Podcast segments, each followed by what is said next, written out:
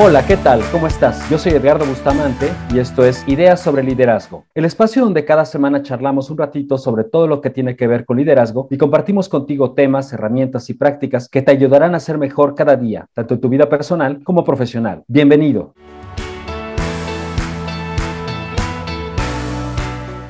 Hoy tengo el gusto de estar nuevamente acompañando a alguien que tú conoces muy bien porque charlas con él cada semana y él es Efraín Zapata. ¿Cómo estás, Efraín? ¿Qué tal, Edgardo? Afortunadamente todo muy bien y con un gusto de estar aquí contigo de nuevo. Efraín, pues desde que nuestro podcast está en línea, disponible para todos nuestros amigos eh, de la audiencia, hemos estado recibiendo, afortunadamente, cosa que agradecemos mucho, eh, mensajes, comentarios, algunas observaciones y también muchas preguntas respecto a los temas que manejamos aquí en, en este podcast. Hoy hemos decidido abrir este espacio, este episodio, para comentar con ellos precisamente las inquietudes, eh, algunas cosas que si no les preocupan, si les llama la atención y que nosotros quizá podemos eh, aportar algo, porque al final es el objetivo de este podcast, poder aportarles algo que pueda ayudarles pues a solucionar ciertas situaciones, atender ciertos temas o poder eh, mejorar su desempeño y su productividad, tanto en lo laboral y también en lo personal. El mail que tenemos, el correo electrónico que tenemos disponible, que es hola arroba nos han llegado bastantes inquietudes de este tipo. ¿Qué te parece si hoy empezamos a platicar algunos de los temas, preguntas que, nuestros amigos nos han hecho llegar?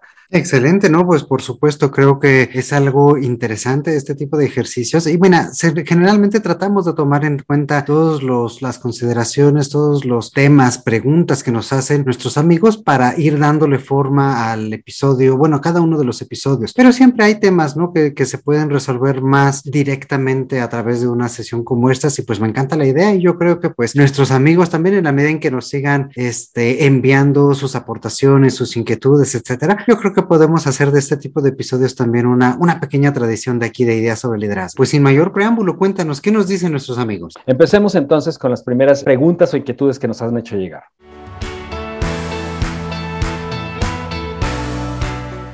Desde Monterrey, Jorge Martínez nos escribió ya hace algunos días. Él es emprendedor. Debido al confinamiento que la pandemia trajo, pues tuvo que mover a todo su equipo a su casa a trabajar de manera remota. Ya tenemos varios meses sin que esto ya se va acomodando nuevamente a regresos a instalaciones, ya sea híbrido o sea totalmente presencial. Y él convocó a su equipo a que regresaran. Sin embargo, muchos integrantes de su equipo, varios integrantes de su equipo, faltan constante o periódicamente, eh, no se comprometen a regresar totalmente a las instalaciones de manera presencial y esto pues le está afectando. Eh, lógicamente pues las personas que colaboran con él argumentan pues los posibles contagios que desafortunadamente todavía siguen latentes. ¿Qué puede hacer eh, Jorge para poder atraer, generar un compromiso, generar una sinergia de que pueda regresar presencial a sus instalaciones de su negocio? Puesto, pues mira, esto seguramente es un caso que se presenta no solamente con Jorge, sino con muchas, muchas otras personas, muchas empresas, ¿no? Mi primer recomendación en este sentido sería pues retar los paradigmas, ¿no? ¿Por qué tendríamos que regresar a las instalaciones? Es 100% imprescindible todo el tiempo que estuvimos trabajando de forma remota, qué tan bien, qué tan mal se llevó a cabo el trabajo, ¿no? ¿Cómo podemos estar haciendo las cosas tal vez de una forma diferente? Lo hemos dicho en ocasiones anteriores, me parece, pues, pues la realidad no va a volver a ser lo que era antes, ¿no? La cuestión es mi realidad en mi negocio, ¿cómo tendría que ser? Entonces, ahí lo primero sería eso, eh, cuestionar si es realmente la, eh, la ruta a seguir. A lo mejor él ya lo hizo, ya hizo todo este análisis y esa es la ruta a seguir y pues está bien, ¿no? Cada, cada negocio tiene sus particularidades y si hay, por ejemplo, un tema muy operativo o que tienen realmente que estar las personas en sitio, pues, pues adelante, se tiene que hacer, ¿no? En ese sentido, ¿cuál es el compromiso, no solamente de la gente, porque eso es lo que nos pregunta Jorge, ¿cómo hacer para que la gente se comprometa? Sino también cómo se crea el compromiso en ambas direcciones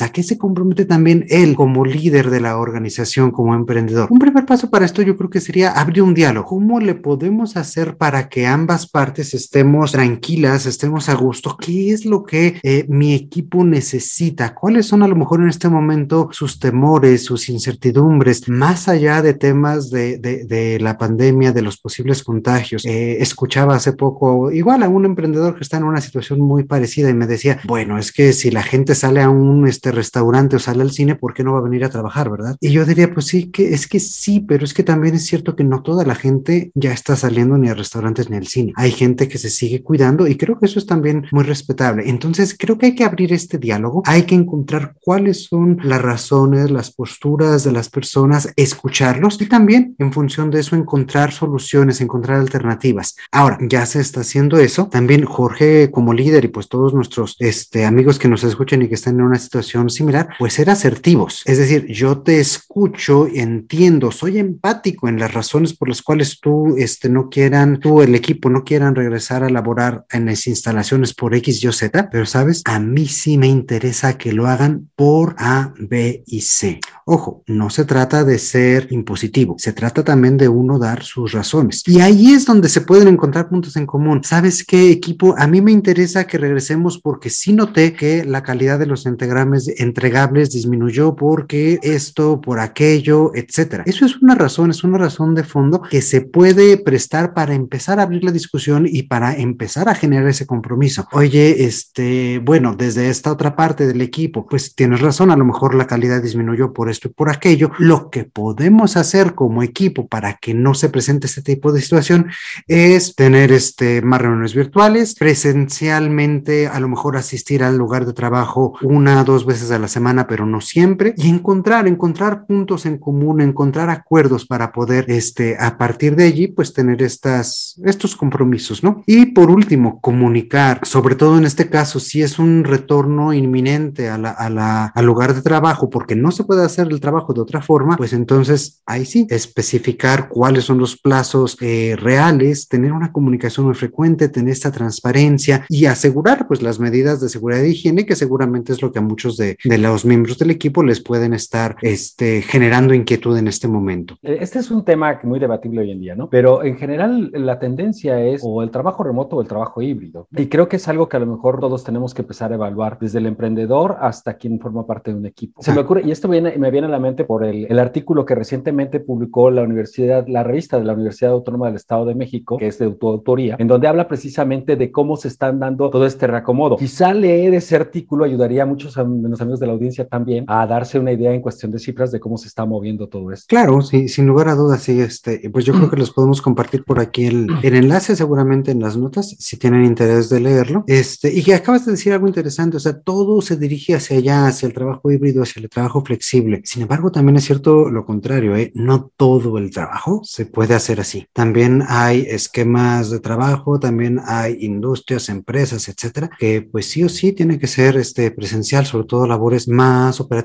Incluso aquellas labores que parecen ser muy intelectuales se ven enriquecidas cuando estamos presencialmente. Entonces es como todo, encontrar un sano equilibrio, encontrar este, oportunidades y a partir de ello construir escuchando y también siendo asertivo en lo que se necesita.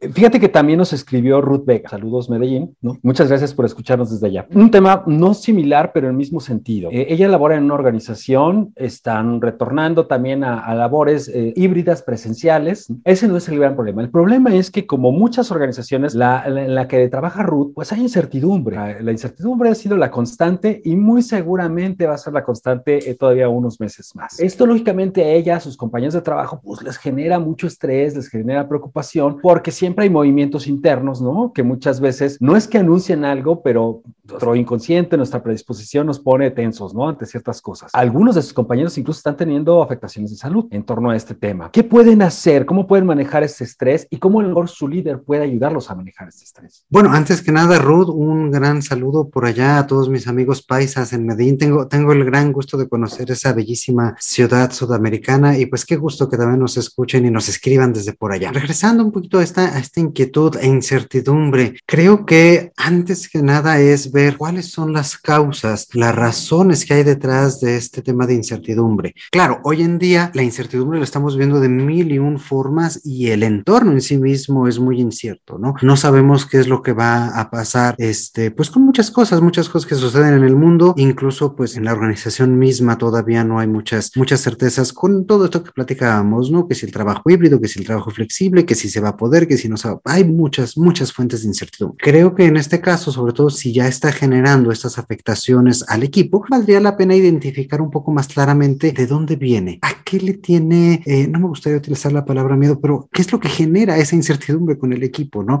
Toda incertidumbre, antes que generar miedo, lo que genera es ansiedad. Y la ansiedad a su vez es lo que nos provoca el estrés que, que nuestra amiga Ruth está describiendo. Por allí justamente tenemos en nuestra biblioteca un episodio dedicado enteramente al estrés. Tal vez incluso esta fue la fuente de esta, de esta pregunta. Entonces, bueno, ¿cómo manejar ahora el estrés generando por la incertidumbre? Eh, creo que el primer punto es identificar la fuente, la fuente de esta incertidumbre, porque hay muchas, muchos elementos que pueden ser. Si el equipo tiene claro específicamente qué es lo que le genera eso, podemos empezar a generar respuestas hacia, ese, hacia esa duda, ¿no? Hacia esa incertidumbre. Aunque esa respuesta sea en sí misma, pues no lo sabemos, no sabemos qué va a pasar. Pero el hecho de que uno como líder también comparta eso, pues, pues no, no lo sabemos. Estamos trabajando, estamos haciendo esto, esto y aquello para saber y para definir. Eso ya da cierta respuesta, porque eso es lo que nos puede generar ese sentimiento de que la organización también está trabajando, la organización también lo está viendo y por ende está respondiendo. No, no está muy cierto en este momento de qué va a pasar, pues no, pero esa, ese grado de transparencia también da cierta tranquilidad a la, a la gente.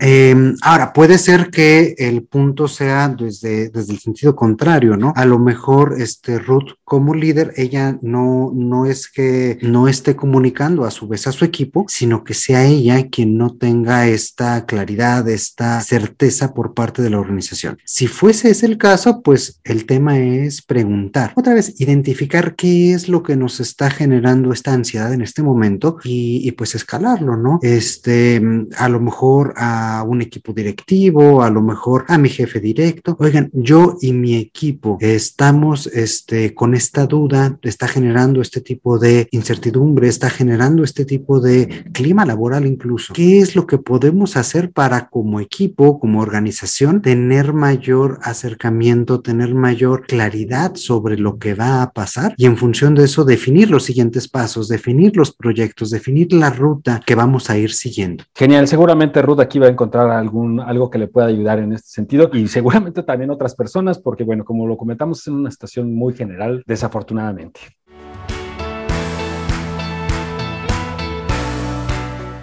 Desde Querétaro hace una semana nos escribió Daniel Martínez. Daniel se dedica a la publicidad, es un publicista, es un productor de publicidad que trabaja de manera independiente, es decir, es un freelancer, ¿no? Digamos así, por decirlo de alguna manera. Hay muchísima gente que trabaja de esa manera, ¿no? Y que, es contratado por proyectos, ¿no? Él arma una estrategia, todos unos productos entregables y demás. Y para ello, Daniel tiene un, un, grupo de colaboradores flotante también, es decir, cuando llega un proyecto, llama a cada uno que cada uno tiene sus competencias, sus talentos, es una parte del trabajo y realizan el proyecto El gran problema que tiene Daniel que este grupo de personas, a no estar contratados de manera permanente o definitiva, muchas veces no entregan en tiempo y forma sus productos finales, que a la vez retrasa la entrega del producto final al cliente con Daniel y lógicamente pues eso le crea un conflicto, ¿no? Porque el, cliente está esperando una entrega completa en cierto tiempo, en tiempo y forma, porque hay tiempos de, de, llevar a cabo las estrategias y, y, no lo puede lograr por eso. Es un problema de compromiso, de comunicación. ¿Qué pasa con Daniel? Esa es una buena pregunta para Daniel, porque son dos temas muy diferentes. Si es un tema de comunicación o si es un tema de compromiso. Eh, y tiene razón, porque puede ser cualquiera de las dos. Si es un tema de comunicación, por ejemplo, puede ser que sea que el equipo no tenga completa claridad sobre qué es lo que necesita hacer y por tanto no está eh, llegando al objetivo, no está cumpliendo tiempos, no está cumpliendo criterios, no está entregando como debería. Si fuese ese el caso, pues allí justamente se trabajaría en comunicar de una mejor forma, de clarificar las expectativas, definir las condiciones de satisfacción de un trabajo dado. Eh, ¿Cuáles son las condiciones de satisfacción? ¿Qué es específicamente lo que necesitan hacer este, para lograr el objetivo, para lograr los criterios que satisfagan la entrega de dicho trabajo? ¿no? ¿Qué se tiene que hacer? ¿Cuándo se tiene que hacer? ¿Cómo se tiene que hacer? ¿Dónde se tiene que hacer? ¿Por qué se tiene que hacer? ¿Y para qué se tiene que hacer? Son algunas de estas condiciones de satisfacción que deberíamos de estar viendo, deberíamos de estar definiendo. Y aquí, si es un tema de comunicación, pues puede ir en dos vías. La primera, que él como líder, que Daniel como líder, pues transmita toda esta información de forma muy puntual, muy segura e inclusive que la deje documentada, ¿no? Este, oye, ya te dije que requiero esto, esto, esto y esto. Aquí está el documento para que te sirva tal vez más adelante de lista de verificación, de un checklist, de un recordatorio para que las personas que, sobre todo como en este caso, ¿no? A lo mejor no están trabajando directamente con él en los espacios de trabajo de Daniel, a lo mejor cada quien está trabajando en sus propios espacios, no únicamente por ser trabajo flexible, sino por ser trabajo pues mucho más independiente, ¿no? Entonces les puede dejar ese documento de, de condiciones o de criterios de satisfacción para servirles de recordatorio.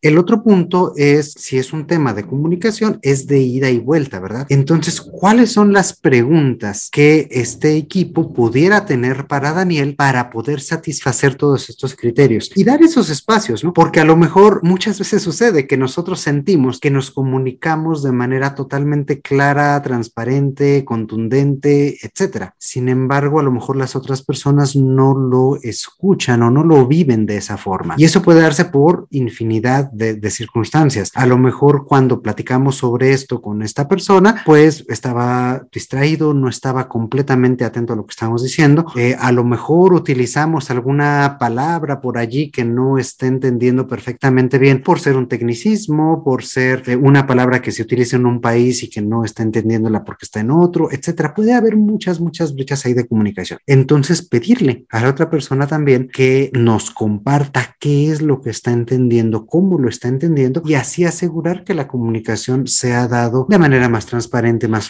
Ahora decíamos, pueden ser dos alternativas, comunicación o compromiso. Si fuese un tema de compromiso, pues igual puede tener muchas fuentes, saturación de trabajo, prioridad, importancia, que no se hayan generado acuerdos de forma transparente o de forma real. Eh, también puede haber un tema de seguimiento, pueden haber muchas, muchas cosas, ¿no? Si fuese este el caso, hay que explicar muy bien, dejar muy en claro cuál es la importancia de la tarea. Si recuerdan en estos temas de condiciones de satisfacción, yo hacía dos preguntas, ¿para qué se está haciendo esto y por qué se está haciendo? Entonces, es aquí donde tenemos la importancia de la tarea. Esta tarea viene de esta necesidad, este es el por qué, y esta tarea es importante para que se resuelva esto, para hacer aquello, para que nuestro cliente logre X, Y o Z objetivo. Son dos preguntas que parecen muy parecidas, pero no lo son. El por qué nos, nos remite generalmente a la, al origen de la necesidad, mientras que el para qué nos remite a cuál va a ser la utilidad y cómo va a estarse utilizando este, este producto, este servicio, la tarea que ellos estén realizando. Entonces, cuando nosotros clarificamos hacia las personas eh, toda esta parte de la importancia de lo que ellos están haciendo es que pueden ver eh, pues para qué va a servir y en función de eso puede también aumentar el compromiso hacia esta tarea. Un siguiente punto también va a ser ver ¿cuáles serían los impactos que tiene el que estas personas no cumplan con esta parte de la tarea en tiempo, en forma, con las condiciones, etcétera?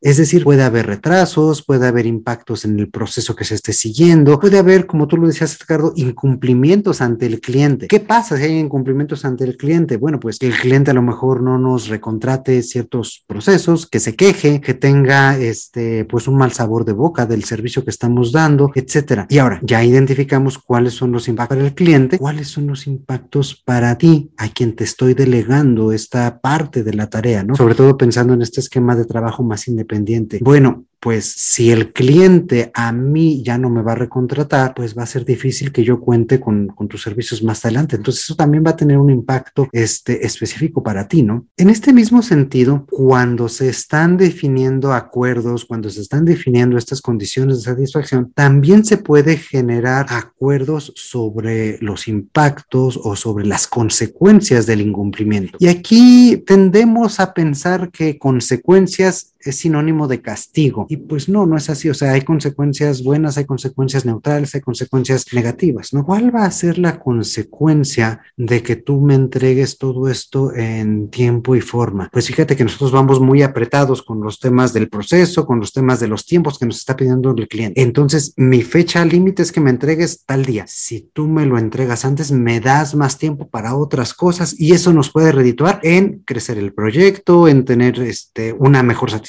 del cliente, en incluso un bono por este, prontitud, etcétera. También puede haber condiciones, también puede haber este, consecuencias positivas en este sentido. Ahora, ¿qué pasa si tú no me entregas a tiempo? Si tú no me entregas con todos mis requerimientos, pues de entrada puede haber ahí retrabajos, puede haber ahí también temas eh, de, de, insatisfacción del cliente, puede ser incluso que más adelante ya no, ya no tenga esta confianza para poder seguir contratando tus servicios. Entonces es ver cómo le podemos hacer para clarificar todo desde un inicio, generar estos acuerdos expresando lo que yo necesito de ti y ahí también hay un margen de negociación, ¿no? A lo mejor dices, sabes que yo necesito todas estas características y las necesito para tal día. Oye, pero es que con todas esas características no me da para entregarlo tal día, necesito X más días.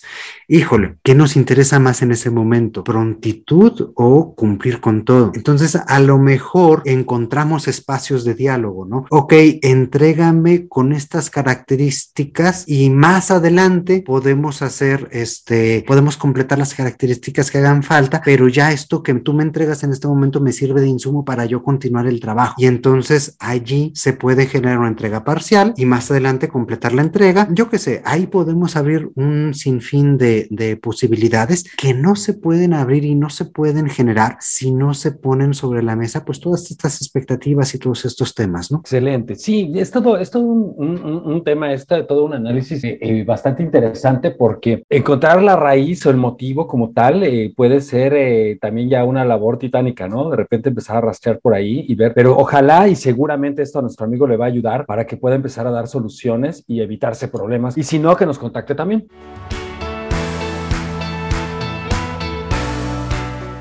Fíjate que nos escribieron dos personas, cada una por su lado, Miguel Ángel Reynoso y Alejandro Hinojosa. Alejandro es de Culiacán y Miguel Ángel Reynoso es del estado de Coahuila, solo nos dice que escribe de Coahuila, no nos dijo de, de qué ciudad es exactamente. Ambos escucharon un episodio que lanzamos hace ya algunas semanas que se llama El Poder de las Pequeñas Victorias. A ellos les resonó muchísimo este episodio y empezaron un poquito a trabajar en este hábito de celebración, de confort, ¿no? De, de apapacharse un poquito por lo que estaban logrando día a día, por muy trascendente o pequeño que pudiera considerar. Sin embargo, en su entorno, con sus compañeros, empezó a haber una reacción un tanto curiosa, ¿no? Porque les parecía que, pues, ¿qué estás celebrando si es algo que hacemos rutinariamente? Es algo además para lo que estamos haciendo aquí, es algo que tenemos que hacer prácticamente todos los días, ¿no? Y, y hasta hubo un poco, no de bullying, pero sí un juego ahí, un poco de, de burla, de, de, de, estar jugando con, con la reacción que tenían ambos, ¿no? Ambos nos cuentan que si bien no ha habido molestia, sí a su entorno, a sus compañeros de equipo, les parece extraño esto de que se sientan contentos con haber logrado algo que aparentemente podría ser intrascendente.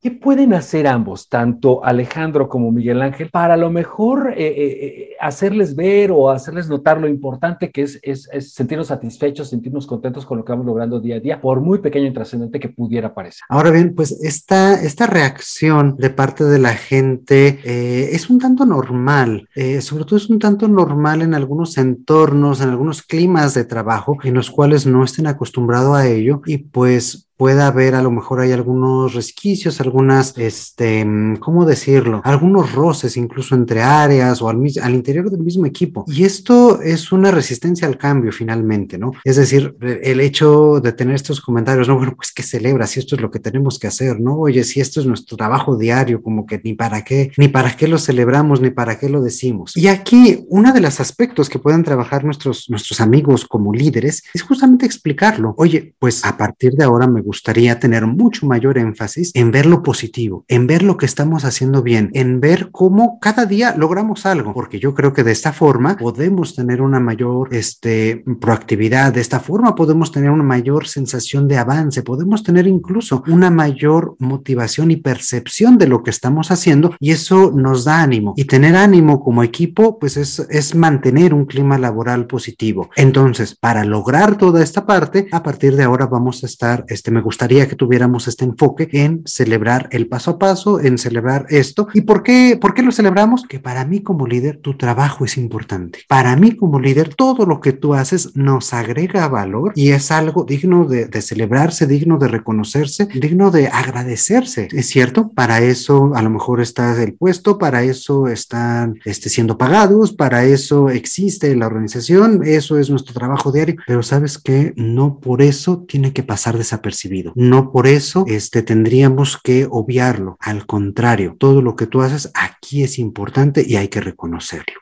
Y yo creo que con ese tipo de comentario, con ese tipo de eh, reflexión, planteando el para qué se están haciendo las cosas, muchas veces la gente puede cambiar su percepción. ¿Y de dónde vienen esos comentarios, no? O sea, muchas veces pueden venir desde este, desde esta incomodidad de hacer cosas diferentes. Si ese es el punto, también con el tiempo es más o menos rápido que ese tipo de comentarios vaya disminuyendo una vez que se vayan acostumbrando. Justamente esto que mencionas, Efraín, tiene que ver con uno de los episodios que también hace algunas semanas publicamos en este podcast y que le recomendamos a todos nuestros amigos de la audiencia, que es sobre aprecio y reconocimiento. ¿no? Así es. Es un poquito hacerle ver a tu equipo que está haciendo las cosas bien, que no importa lo intrascendente que pueda parecer o rutinaria la tarea, pero que, pero que lo está haciendo bien. Y esto también nos han llegado algunos comentarios sobre este tema, sobre este episodio del podcast, porque también es una cuestión que levanta cierta curiosidad o ciertos comentarios y que seguramente vamos a tocar en el siguiente episodio que dediquemos a, a, tocar los temas que nuestra audiencia amablemente nos hace llegar a nuestro correo electrónico. Es correcto, y pues ahí ya estás dando un pequeño adelanto de qué viene, de qué viene seguramente la próxima semana que daremos a conocer aquí con mucho, mucho gusto.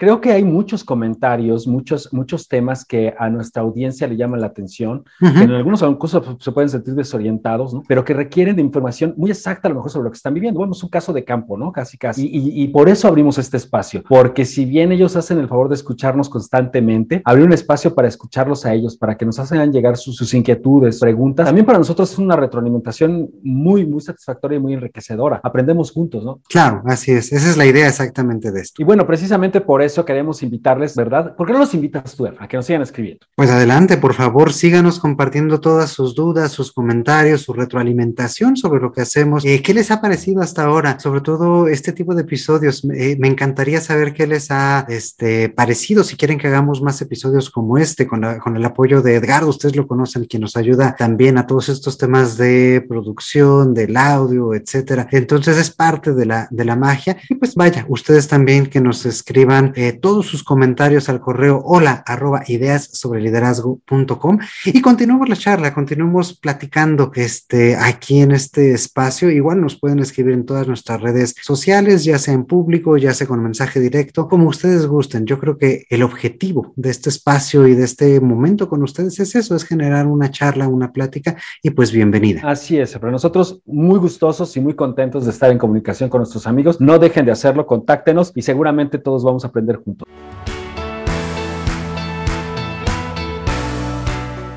Efra, muchísimas gracias por esta charla. La verdad es que ha sido muy enriquecedora y muy interesante. Muchísimas, muchísimas gracias. Y como siempre, esperamos que todas las ideas del día de hoy les hayan resultado interesantes, de utilidad. Yo soy Efraín Zapata y como siempre te mando un fuerte abrazo y te esperamos a la próxima con nuevas ideas sobre liderazgo.